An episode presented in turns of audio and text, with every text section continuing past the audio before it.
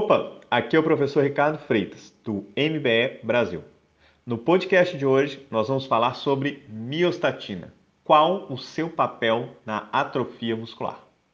Bem, a atrofia muscular e a sarcopenia são exemplos clássicos de degradação proteica, caracterizada pela perda de proteínas, organelas e citoplasma.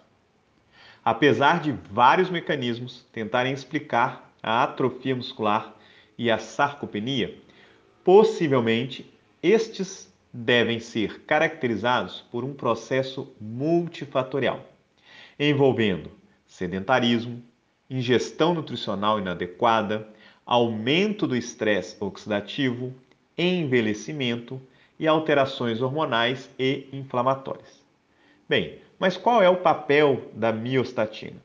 A miostatina, ou também conhecida como GDF8, é um membro da superfamília da TGF-beta, que atua como um regulador negativo do crescimento muscular, por meio da inibição da progressão do ciclo celular e redução dos fatores de regulação miogênica.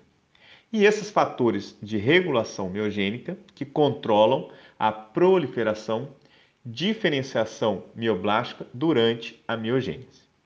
Bem, a sinalização intracelular da miostatina, ela é iniciada pela fosforilação e ativação de fatores de transcrição, dentre eles SMAD2 e SMAD3, que translocam para o núcleo e ativam genes alvos, por exemplo, o MURF-F1 e a atrogenina e MAF-BX.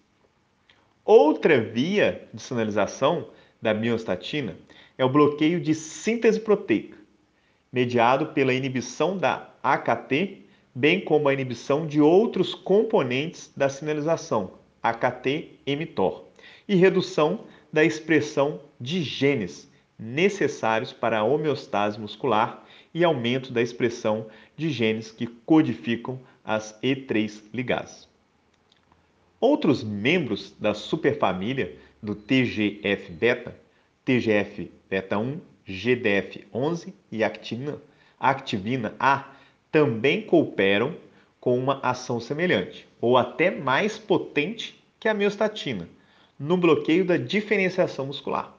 Logo, a miostatina e a TGF-beta atuam inibindo a síntese proteica e a não degradação proteica via aumento da regulação da MAF-BX e MURF-F1.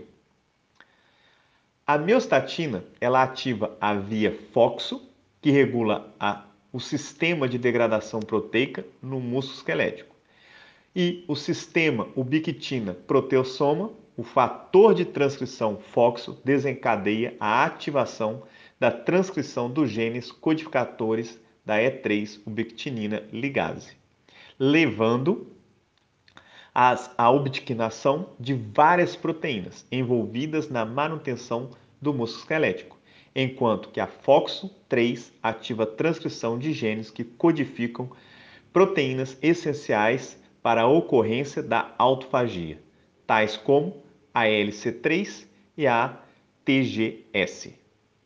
Bom, Nesse podcast eu expliquei o papel biológico da miostatina. Se você tem interesse em aprofundar nesse conhecimento, eu tenho um capítulo exclusivo no meu livro de Biologia Molecular aplicado ao exercício.